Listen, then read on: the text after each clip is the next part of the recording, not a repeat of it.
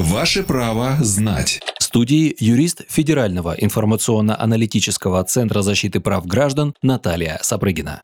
Правда ли, что выпускникам вузов будут выдавать электронную копию диплома?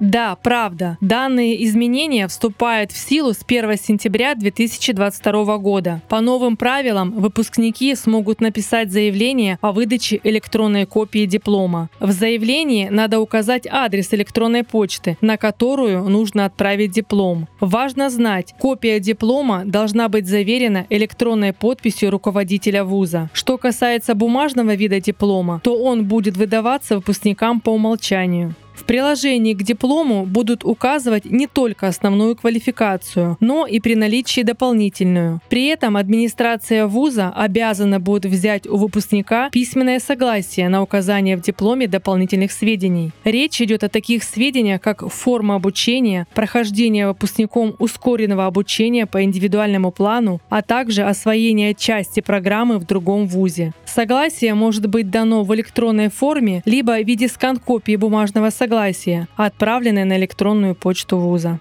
Правовую справку дала юрист Федерального информационно-аналитического центра защиты прав граждан Наталья Сапрыгина.